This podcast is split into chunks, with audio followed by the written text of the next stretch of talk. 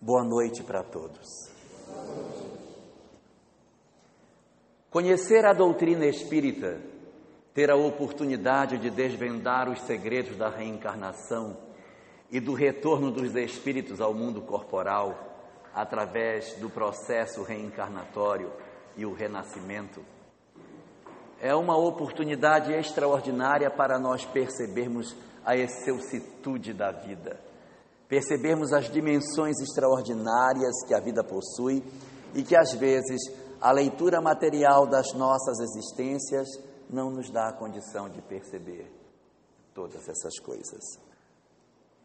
Mas o contato com a mensagem espírita vem até nós e nos fala não somente que nós temos várias vidas, não somente que nós reencarnamos, não somente que nós estamos nesta existência para que nós façamos o nosso processo de aprimoramento, mas nos traz uma informação extremamente preciosa. Conta-nos a doutrina espírita que nós, todos nós, cada um de nós, possui uma programação espiritual antes de renascer. Possui um plano para a sua existência, possui um conjunto de expectativas com relação ao nosso renascimento. As obras espíritas unanimemente nos falam que antes de nós chegarmos a essa forma física que temos hoje, antes de nós iniciarmos o processo de renascimento no útero de nossas mães, nós passamos por um momento no qual nós planejamos a nossa existência, no qual nós pensamos sobre aquilo que deveria nos acontecer. Ou seja, todos nós possuímos aquilo que na literatura espírita chamamos de planejamento espiritual ou planejamento reencarnatório ou planejamento pré-reencarnatório, mas é o planejamento que é feito antes mesmo que nós cheguemos ao mundo. Até aí tudo bem. O problema começa quando a gente diz assim: Poxa, mas se eu tenho um plano e uma expectativa, por que ninguém me contou qual é o meu? Eu queria tanto saber, porque se eu soubesse eu até acertava mais. Agora, é covardia, poxa, esperar de mim alguma coisa e depois dizer que eu dei errado se ninguém me contou o que era para fazer. Porque diz a doutrina espírita que quando a gente desencarna, os espíritos vão nos receber e celebrar o nosso retorno, festejar a nossa volta, se rir junto conosco das nossas vitórias e chorar conosco as nossas derrotas, as nossas tristezas, os nossos tropeços. O ruim é que esse tropeço é o não cumprimento do planejamento. Poxa, mas ninguém me disse qual era. E depois ainda me cobra porque eu não cumpri? Por que, que a gente não nasce e já recebe, tipo uma bula, todas as informações? Olha, você vai renascer e a expectativa é essa aqui. É isso que você veio para fazer. Só que nenhum de nós renasce com bula. Todo mundo renasce sem saber exatamente o que é que tem que procurar na vida. É para fazer medicina ou é para abrir uma loja de sapatos? É para eu casar com fulaninha A ou ficar solteiro? É para eu continuar em Jaru ou eu volto para o Paraná? O que é que eu tenho que fazer? Qual é a expectativa? O que, que eu preciso realizar? A gente não sabe realmente nós não trazemos essa informação.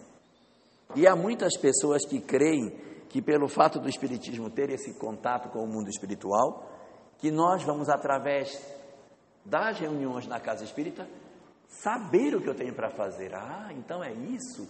Ah, então muito bem, eu vim para fazer isso, vim para fazer aquilo. E aí a pessoa vai tomar consciência do que tem para realizar, para fazer na terra um trabalho nessa natureza. Não, também não é. A casa espírita não é lugar para nos informar sobre a nossa condição espiritual, sobre o que nos compete ou não nos compete fazer. Fica mais difícil ainda. Então, cadê a bula? Cadê a bússola? Cadê a informação para eu acertar?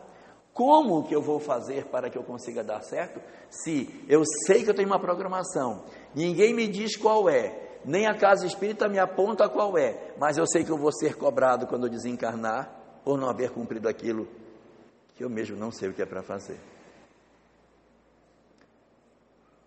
Essa dúvida a gente vai tirar hoje.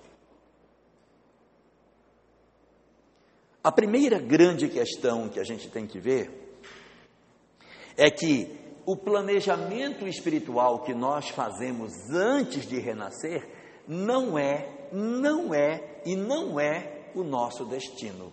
O planejamento espiritual não é o que vai acontecer conosco. Não é para a doutrina espírita como se fosse uma um destino traçado na palma da mão, na qual você vai renascer e obrigatoriamente você vai ter que trilhar aquele caminho, mesmo que você não queira, aquela é a rota que você vai seguir. Não, o Espiritismo diz que não é assim. Não é desse jeito. O planejamento espiritual não é o que vai acontecer conosco. O planejamento espiritual é o que de melhor você pode fazer por você mesmo. Ele não é o que vai acontecer, mas ele reúne as melhores decisões que você poderia tomar durante a existência. Bom para você é ser médico. Bom para você é casar com fulano. Bom para você será estar em Jaru. Bom para você é isso, aquilo, aquilo mais. Bom para você não significa o que vai acontecer mas o que é melhor para que você faça. Essa é a primeira das informações que a gente colhe na literatura espírita sobre a interpretação desse planejamento. Ele não é uma coisa rígida, ao contrário, ele dá toda uma liberdade para nós, a fim de que a gente possa tomar o caminho que a gente quiser. Só que o planejamento diz: isto é o que de melhor você poderia fazer. Isso é o mais produtivo que você teria para essa existência. A segunda informação que nos vem diz respeito ao fato de que nós não estamos sozinhos. Nós não renascemos e aí a espiritualidade nos mandou e disse: deixa ele voltar. Quando ele voltar, a gente avalia para ver se ficou certo ou errado. Deixa ele lá. Daqui a 80 anos, quando ele voltar, a gente vai sentar e vai conferir se ele fez tudo certinho. Não segundo o Espiritismo, não é dessa forma. Conta-nos a doutrina espírita que antes de nós renascermos, uma coletividade grande de entidades espirituais que compõem um grupo de espíritos chamados para nós de família espiritual, está compromissado com o nosso sucesso. Existem dezenas, centenas de espíritos ligados a nós e que participam da nossa família espiritual. No dizer do Espiritismo, esta família espiritual surgiu a partir do momento em que fomos tendo várias existências corporais e em cada uma delas eu tive filhos, esposa, mãe, pai, amigos, e esses amigos, companheiros, parentes vão se agregando em cada existência, constituindo a partir daí um grupo razoavelmente chamado, grande chamado família espiritual. Dentro dessa família espiritual que tem tanta gente, Alguns espíritos de mais perto dizem: Nós vamos acompanhar você de mais próximo, vamos seguir você mais de perto, vamos nos comprometer diretamente com você. E entre esses que se comprometem, existe um que diz: Eu serei o chefe da equipe, eu ficarei para cuidar de você particularmente. Você é um compromisso meu. Você tem condição de dar certo. Quando se fala do planejamento espiritual, é que os espíritos analisando a nossa personalidade dizem: você é capaz sim de amar mais do que você pensa. Existe em você recursos de amor que você não está mobilizando. Você está muito acostumado a amar só pela metade. Precisa amar um pouquinho mais e você é capaz. Só que ainda não fez isso. Precisa fazer. Precisa entregar mais do coração precisa ser mais amorosa ou mais amoroso naquilo que você está fazendo. E o mentor diz: Eu sei que existe mais amor aí dentro e você não está abrindo para compartilhar. Nós vamos trabalhar isso. Nós vamos ajudar você a abrir essa caixinha que está fechada. O nosso objetivo durante a existência será oferecer oportunidades para você para que determinadas experiências que são importantíssimas para o seu sucesso espiritual, elas possam chegar. Quando se fala de sucesso espiritual, não significa sucesso material. Sucesso espiritual, às vezes, é insucesso material. Os espíritos que nos protegem não têm como prioridade nos oferecer condições hum, sociais favoráveis. Essa não é a prioridade. Porque a existência humana ela é muito curta. O grande objetivo deles é nos oportunizar sucesso espiritual. Se para garantir meu sucesso espiritual eu tiver que sacrificar a questão material, vamos sacrificar. Se não precisar, não tem por que fazer. Mas as nossas vidas, elas são trabalhadas de maneira que as experiências que nós passamos têm por objetivo abrir em nós a possibilidade de novas emoções, de novas experiências e de desenvolvimento das nossas capacidades. Então, esse planejamento é feito e esses espíritos se comprometem com esse, essa atividade, principalmente aquele que, ao se tornar o responsável maior pela nossa vinda, recebe o um nome dentro de doutrina espírita de espírito mentor, espírito guia, espírito benfeitor, guia da pessoa, ou como queira chamar. Na teologia clássica do cristianismo, ele era chamado pelo nome bonitinho de anjo da guarda. Santo anjo do Senhor, meu zeloso guardador. A diferença é que na teologia clássica cristã, ele foi criado para tomar conta de nós. E para a doutrina espírita, não. Ele é um espírito bem mais antigo do que nós, conhece muito mais do que nós as coisas, e por isso se coloca na condição de ter a responsabilidade de nos guiar pelo caminho do bem. Nós não nos encontramos apartados desse grupo, nós não estamos divorciados desses espíritos.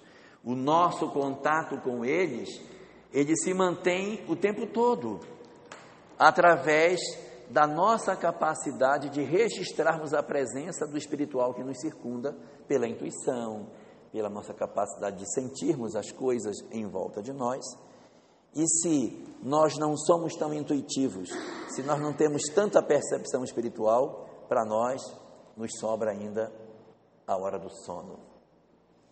Todas as noites, quando nós dormimos, que o corpo relaxa, o espírito tem a possibilidade de sair do corpo. Às vezes você está tão cansado, tão cansado, que quando dorme corpo, dorme alma, dorme tudo junto, fica lá os dois jogados, roncando.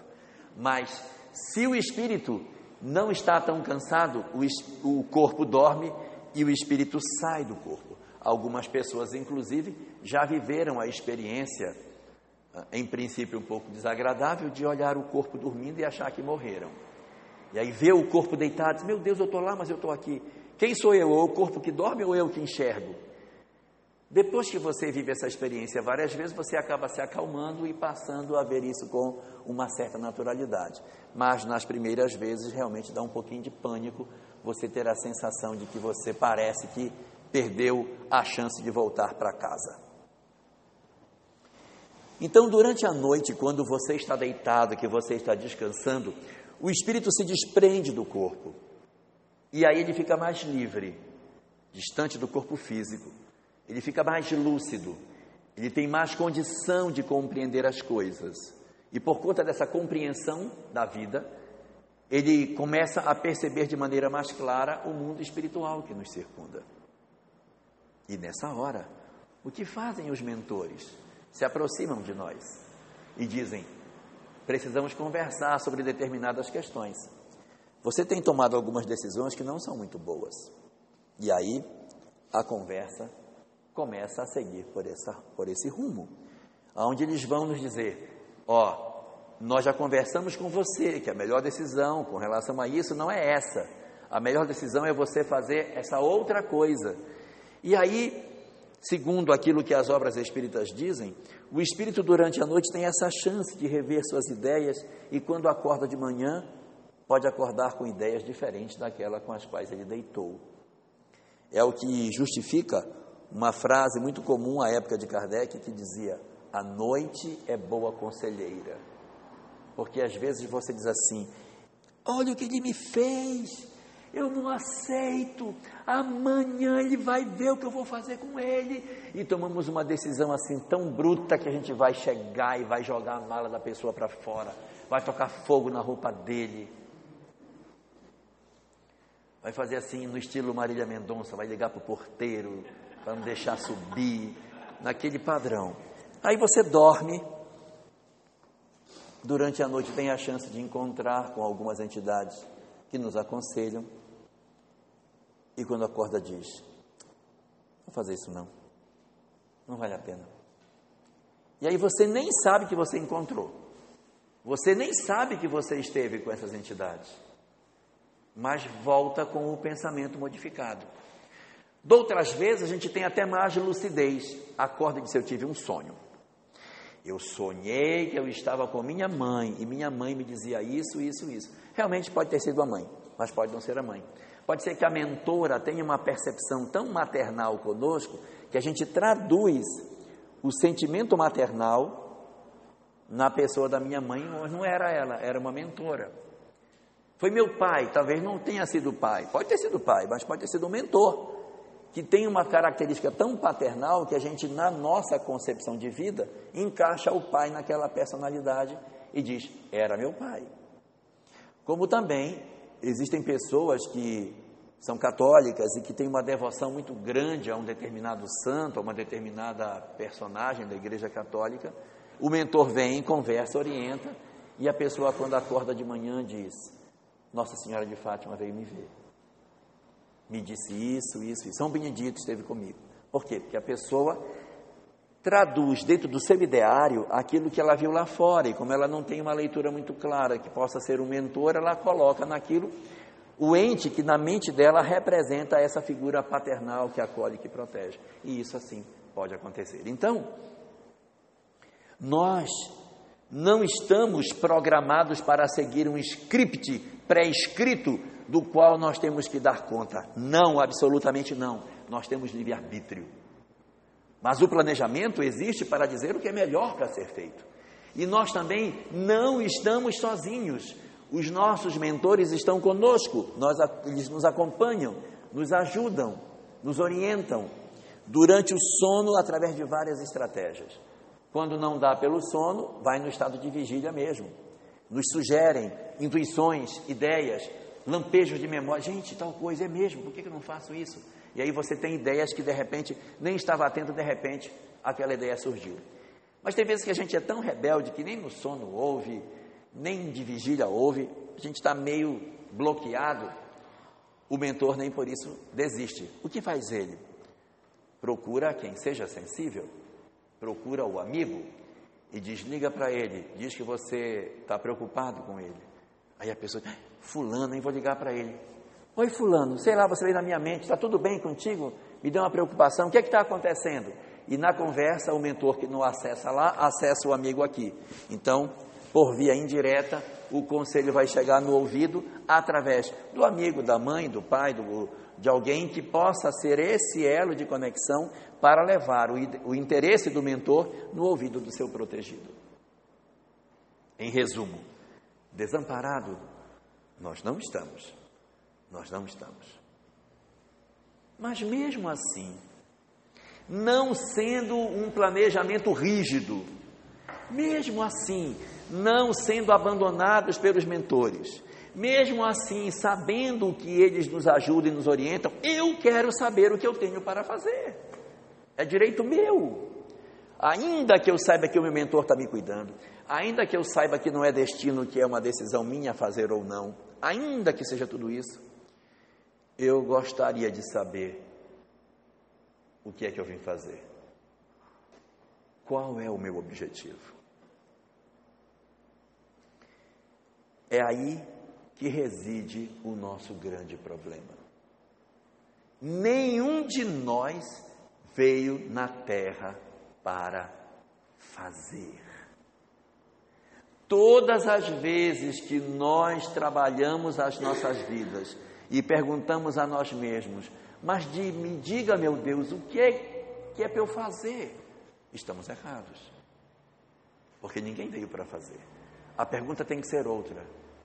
Oh meu Deus, o que é que eu tenho que sentir?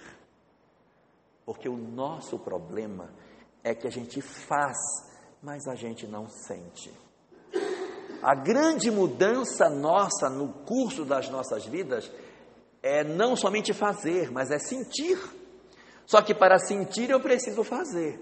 Eu não posso sentir sem fazer, mas eu posso fazer sem sentir. E muitas vezes o que nós fazemos é fazer sem sentir. Nós fazemos as coisas, mas o nosso coração acaba não tomando parte naquilo que a gente tem para fazer. Você tem, por exemplo, filhos, e você tem que cuidar do filho, tem que dar banho no menino. A paciência para dar o banho é a melhor coisa do mundo. Bora, menino, entra, tá bom, não, chega, sai, menino, para, solta, meu Deus, que inferno! E aí, ao invés daquilo ser um momento prazeroso, passa a ser um momento de estresse. O menino cresce, vai dar a papinha, o sofrimento, você empurra a papinha, a papinha volta, empurra a papinha, a papinha volta, e você começa a se estressar, porque ele não come, mas ele não sabe comer. Quando ele empurra com a língua, ele joga para fora. Você empurra para dentro. Ele começa a ficar aquele nervoso, já segura a cabeça do menino. Segura! Ele vai comer. Aí diz, eu cuido dos meus filhos de uma maneira que ninguém cuida. Eu dou banho, lavo o menino, coloco aquelas Maria Chiquinha na criança, que fica esticada, coitadinha, ela não se suja, fica toda em pé, não pode brincar. Aí você olha, mas como a fulana cuida bem dos filhos? Gente, olha, a mina dela está sempre limpinha, né? Coitada, mal sabe como é a tortura. Se você se sujar, tu vai apanhar em casa. Então a criança fica, coitada, ela não sabe sentar, não pode ficar em pé, não pode brincar. É isso mesmo. Eu cumpri minha missão de mãe, eu cumpri minha missão de pai, porque quando meus filhos foram se alfabetizar, eu cuidei deles com todo o carinho. Sentava na mesa, vamos estudar, vamos embora. B com A, fala. B com A, não sabe, pega pela cabeça, pam, pam, pam, bate no caderno três vezes, no instante lembra. Aí você. É, é isso mesmo? Será que é, é, é essa a expectativa que a gente tem? E os nossos pais vão envelhecendo e você, ah, tem que ligar para. Alô, mãe, estou ligando, estou ligando para. Ah, oi, tá. Não, mãe, tudo bem, depois a gente fala. Ah, pronto, já liguei para minha mãe, cumpri minha missão de falar no domingo, graças a Deus, estou justificado, vou para o céu.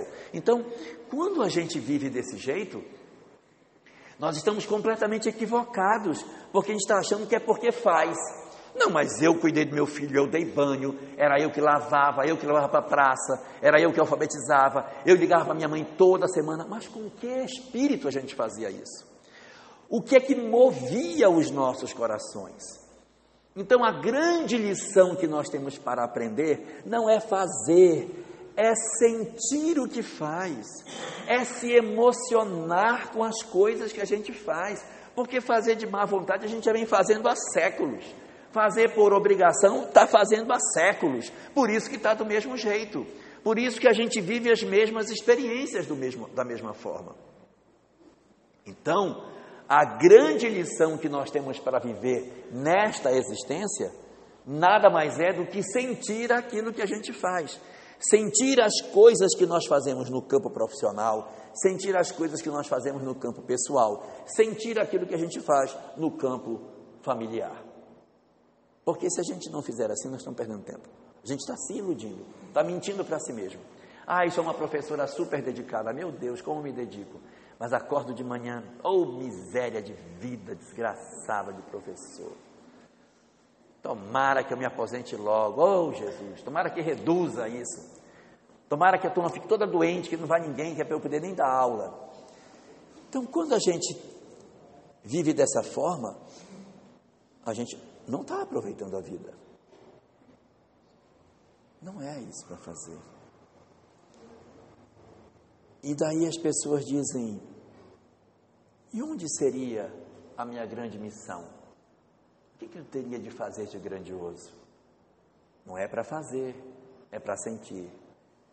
Tudo bem, então vamos sentir. O que é para eu sentir? Me diga o que é para sentir, que eu vou sentir o que é para sentir. Hum. A receita é muito simples. Está no Evangelho de Lucas, no seu capítulo 10. Jesus encontra com um doutor da lei. E o doutor da lei pergunta a Jesus o seguinte: Mestre, o que é que eu devo fazer para alcançar a vida eterna? A vida eterna é viver eternamente. A vida eterna é ter a felicidade no mundo futuro.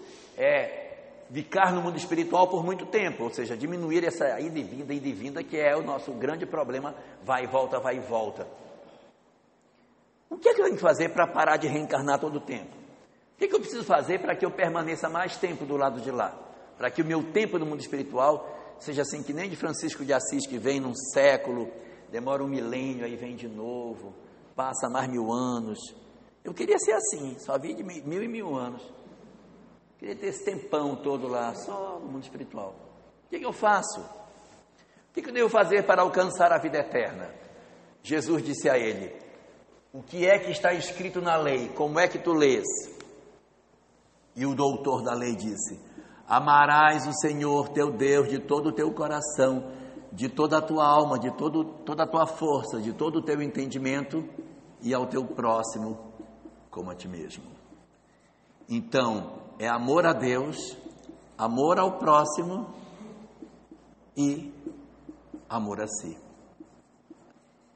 Essa é a chave para a felicidade.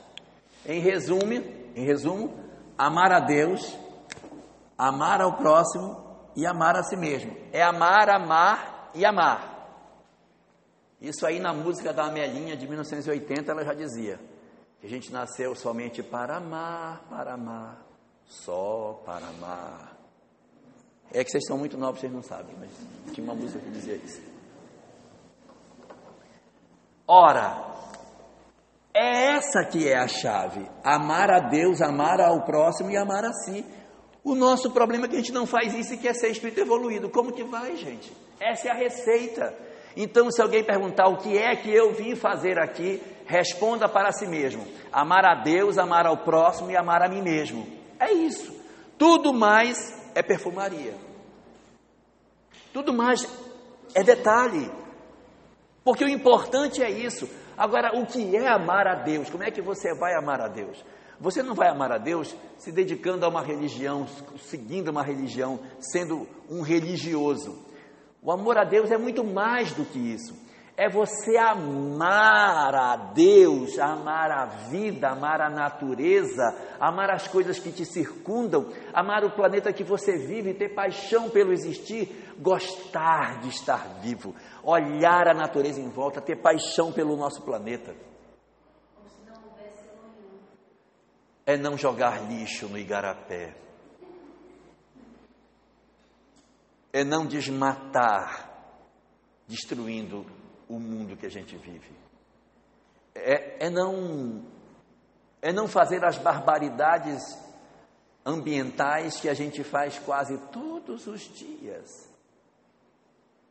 É a nossa relação com os animais que precisa ser revista, a forma como a gente lida com os animais está precisando de uma reflexão mais profunda da nossa parte. Nós somos muito cruéis. Nós pagamos o veterinário para o gato, choramos por um cachorro doente, mas ai do boi, ai do porco, ai do frango, ai do peixe, ai de todos. Nós somos muito contraditórios. Amar a Deus é muito mais do que simplesmente uma religião. É uma maneira diferente de ver as coisas. Quando se fala de amar ao próximo, não é uma relação meio louca, da gente sair abraçando as pessoas, beijando, pulando. Não precisa tudo isso. Basta que você comece por aqueles que são mais perto de você. Porque Deus não errou quando nos deu uma determinada família. Ele nos deu uma família porque é aquela família que é o local onde a gente tem as pessoas que a gente mais precisa trabalhar. Mas às vezes o que fazemos nós? Amamos os de fora, mas não conseguimos lidar com os de dentro. Então, o que é que você veio fazer? Não veio fazer, veio sentir. Tá legal, vem sentir o quê? Olha para a tua família. De que adianta você ter tantas vitórias profissionais se está tudo esbagaçado dentro de casa? Tudo complicado, tudo errado, tudo difícil. É preciso que a gente olhe com mais carinho para essa tarefa, porque isso é uma responsabilidade que nos compete cuidar dessa parte. Eu não estou dizendo com isso que os pais são responsáveis pelos erros dos filhos e que você, para poder estar bem espiritualmente, seus filhos têm que estar todos perfeitos. Não. O nosso papel não é que os nossos filhos sejam perfeitos, é que a gente não desista dos nossos filhos. Esse é o papel. Se meu filho envereda pelo caminho das drogas, isso é uma questão dele. A pergunta é: você desistiu dele? Você continua amando o seu filho do mesmo jeito? Você está disposto a ir buscá-lo no inferno quantas vezes forem necessárias? Você está disposto a não abrir mão da sua paternidade para resgatá-lo das garras das drogas? Se você não tiver parado de lutar, independente do destino que ele decidiu para a vida dele, você está bem. Porque a gente é medido pela intensidade daquilo que a gente faz e não pelo fato das opções que o outro toma. O importante é saber que eu não desisti dele. Isso é o mais importante. Ele tem que ter a certeza de que eu estou disposto a recuperá-lo quantas vezes ele quiser.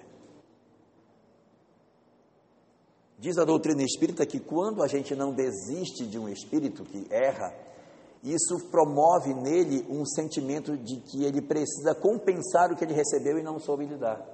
Então impulsiona o progresso dele. Mas se ao contrário eu desisto da pessoa, ela se acomoda e diz: Eu não vou lutar mais porque ninguém gosta mesmo de mim, tanto por isso que eu dei errado. Então você não pode desistir. Quando eu desisto de alguém, ele pode até errar, mas eu assumo parcela de culpa, porque eu desisti dele. E se o nosso propósito é amar o próximo, Toda vez que eu desisto, eu estou negando esse princípio. Eu preciso amar o outro, amar as pessoas. E o espaço da família é o espaço mais adequado para que isso aconteça. Nós vivemos em família exatamente porque a lei de causa e efeito traz para redor de nós as almas que mais nos interessam trabalhar os sentimentos. É lógico que a gente precisa estender as nossas boas relações para outros núcleos. Mas o núcleo primeiro aonde a gente tem que trabalhar para tentar harmonizar é o nosso lar. Às vezes é difícil, pode ser difícil, mas o objetivo não é ter sucesso, é a gente lutar. Ah, eu não consegui tirar meu pai do álcool. Meu pai, quando eu nasci, já era alcoólatra, foi até o final alcoólatra. Então eu fracassei. Não. Eu fracasso quando eu passo a odiar meu pai, a ter vergonha de meu pai, a não querê-lo mais como pai, a, a, desenvolver um sentimento de rejeição por ele. Aí sim eu estou entrando num caminho que não é o amor ao próximo. É quando isso acontece que nós estamos entrando por um, perigo, um, um, um cenário perigoso. A nossa família, portanto, é o grande espaço que nós temos para o desenvolvimento dessas nossas potencialidades de amor. O objetivo é esse, que a gente desenvolva esse sentimento, que a gente não desista das pessoas. Os mentores vão estar para nos apoiar, mas é preciso que a gente faça a nossa parte para que a gente consiga efetivamente dizer que a gente aproveitou o tempo na Terra. Neste sentido, a frase completa é amar a Deus e amar ao próximo como a si mesmo. Ou seja, eu vou amar ao outro como eu amo a mim. Eu preciso amar a mim mesmo. Eu não posso desenvolver a, a minha felicidade não amando a mim mesmo, tendo raiva de mim, tendo raiva da minha história de vida, tendo ódio da minha, da minha situação espiritual. Não. Diz o Espiritismo que todos, todos, todos nós, todos que estão aqui, os que estão lá fora, os que estão no mundo espiritual, os que estão em outros planetas, que estão no universo inteiro, todos nós somos espíritos marcados para sermos felizes. Todos seremos almas iluminadas, todos, todos. Cada um a seu tempo, quando decidir amar. Enquanto não decidir amar, permanece no processo de, de sofrimento relativo em decorrência das nossas opções. Então eu preciso amar para que eu consiga usufruir de uma felicidade que Deus quer me oferecer. Resultado, eu preciso amar a mim mesmo. Mas como que eu vou amar a mim mesmo? Se eu não gosto da minha vida, se eu nem sei para que, que eu nasci, se eu não sei o propósito da minha existência? Não sabe? Então vou lhe dizer: olhe em redor, veja a família, esse é o primeiro espaço para trabalhar. Mas eu odeio todos eles. Que maravilha! Temos um grande trabalho para ser feito. Mas eu não suporto a convivência com eles. De repente a gente não consegue amá-los, mas tem que trabalhar pelo menos para tirar o ódio do coração, a raiva. Às vezes a gente perdeu o pai muito cedo, o pai separou da mãe, você ficou só e viveu a vida inteira amargurado, carregando aquele peso da mágoa pela perda do pai. Ou às vezes você separou do marido, o marido foi para um lado, você foi para o outro, e carrega aquele peso da raiva de uma separação, de uma relação infeliz. Isso é muito complicado, porque quando a gente carrega as pessoas dessa forma dentro de nós, elas caminham conosco para onde a gente vai. Quem tem mágoa carrega o outro dentro de si. Quem tem ódio carrega o outro dentro de si. Quem ama carrega o outro dentro de si. Quando vai ser feito o planejamento espiritual e vão ser montados os arranjos familiares, quem você traz dentro de você? Essas pessoas elas são atraídas para um, um trabalho de reaproximação. Mas se você perdoa a pessoa, você deixou de carregá-la dentro de si. Quando eu perdoo alguém, eu tiro essa pessoa de dentro da minha alma. E ela vai promover o processo de crescimento dela com outras pessoas, não necessariamente comigo. E eu posso seguir outros rumos. Mas se eu desisto de perdoar e carrego a pessoa odiando e guardando sempre mágoa da pessoa dentro de mim, a tendência é eu trazer esse indivíduo atrelado à minha história.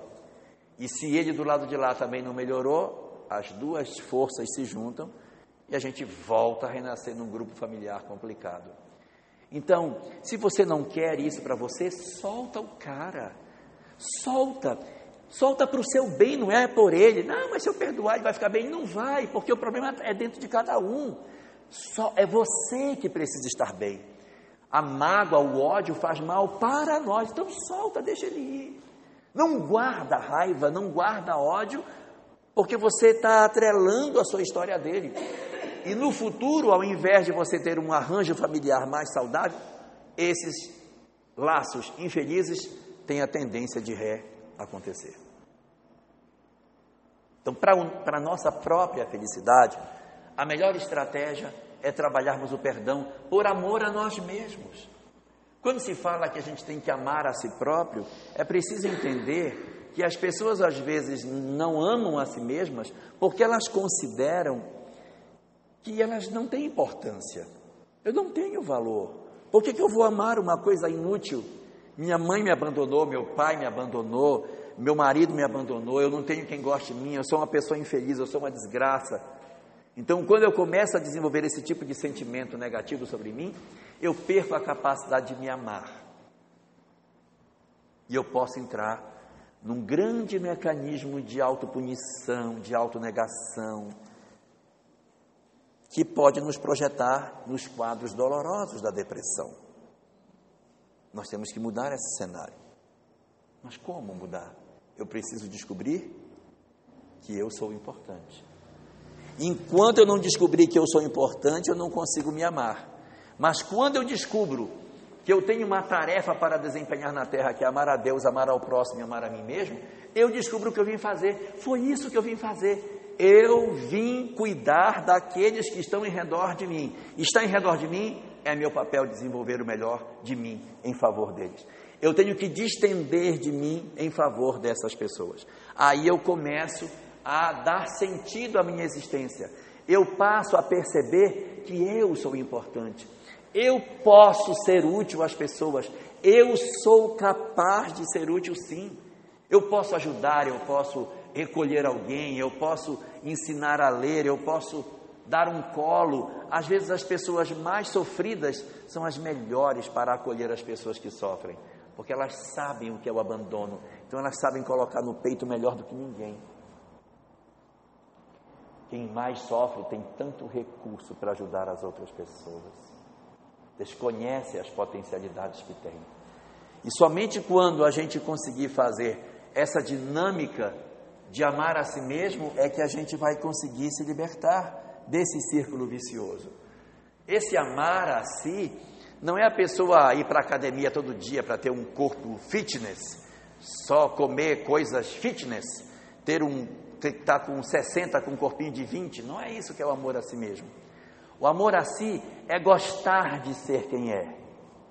É você gostar de ser a sua história de vida. E para que você goste, você precisa aceitar até mesmo os erros que você cometeu. Todo mundo comete erro, você cometeu, e daí qual o problema? Não pode cometer erros? Cometi, sim, fiz e pronto. Mas isso foi uma outra história, agora não mais. E caminhar para frente. Todos nós chegamos à idade adulta com feridas, todos. Cometemos equívocos. E temos que aprender a perdoar os outros e a perdoar a nós próprios. Porque se eu não souber me auto-perdoar, se eu não souber me auto-tratar das coisas que eu fiz, eu poderei me tornar uma pessoa profundamente infeliz. A proposta da doutrina espírita, portanto, é que diante desse cenário de planejamento espiritual que a gente tenha, que a gente não fique procurando tantas missões extraordinárias como se a gente tivesse renascido para ser a pessoa que vai trazer a cura para o câncer, eu vou ser a pessoa que vai resolver o problema da corrupção do país, eu vou ser o, o indivíduo que vai, vai conseguir acabar com a fome no mundo. Menos, colega, menos. Você veio para resolver um problema de relacionamento com uma pessoa que você não ama. Esse é o grande objetivo. Porque as tarefas da cura do câncer se você não fizer, outro pode fazer? Pode. Mas resgatar seu filho, se você não fizer, quem vai fazer? Cuidar de seu pai com Alzheimer, que está em casa esperando que você chegue para trocar a fralda, para alimentá-lo, para dar banho. Se você não fizer, quem vai fazer? Essas são as grandes tarefas. As tarefas que ocorrem no silêncio porque nelas não está o muito fazer, está o muito sentir. E em todas as tarefas simples que a vida nos pedir para fazer, entrega todo o coração para fazer a tarefa simples. Vai varrer uma casa? Varre com carinho. Vai trocar uma fralda de um pai, de um avô? Troca com carinho. Vai dar banho nele? Pega com jeito para levar. O amor, o amor verdadeiro não está nas grandes obras. O amor verdadeiro está no silêncio das pequeninas ações. É na hora que você pega o cabelo do filho para você colocar uma Maria Chiquinha, do jeito que você pega é que está o amor. Não está em pôr, está no jeito que põe. Quando você cozinha, não está no cozinhar, está no que você sente quando você prepara o alimento que você põe na mesa, a satisfação que você sente. O amor está na parte mais interna do nosso ser. Então, quando o planejamento espiritual diz que a gente veio aqui para fazer uma tarefa de amor, não pensemos nas tarefas grandiosas, mas mergulhemos naquilo de mais simples do simples do simples que eu tenho. Ali é que o amor brota. Ali é que está a essência do que a gente veio realizar. Então não nos indaguemos mais o que é que Deus quer de mim nesta vida, porque o que Ele quer é que nós semeemos amor nas ações mais banais que a vida tem, naquilo que seja até imperceptível aos olhos humanos, mas que dentro do meu coração eu sei a quantidade de emoção que eu estou sentindo com aquilo que eu estou fazendo, porque não será pelo muito fazer que nós seremos justificados diante de Deus, mas sim pelo muito sentir. Fazer, a gente já vem fazendo há muitos séculos. Está na hora da gente começar a sentir. O mundo passa por um processo de transição, e nessa transição, o grande valor não é mais fazer as coisas. O grande valor é você sentir aquilo que você está fazendo. Nas coisas mais pequenas, mas é você colocar emoção e sentimento em tudo que você faz. É isso que os nossos mentores querem de nós. É isso que a lei de causa e efeito exige que a gente faça para encontrar o caminho da felicidade. Que a gente desenvolva o dom de amar o simples para que a gente seja verdadeiramente feliz. Essa é a grande missão que a gente tem para esta vida. E eu desejo sinceramente que todos nós saibamos aproveitar esse tempo que a gente ainda tem na terra para colocar um tanto mais de amor naquilo que a gente faz e justificar diante de Deus tudo de maravilhoso que Ele tem nos concedido ao longo de tantos séculos, de tantos milênios, e que a gente não tem percebido porque ficar preso no muito fazer e no pouco sentir.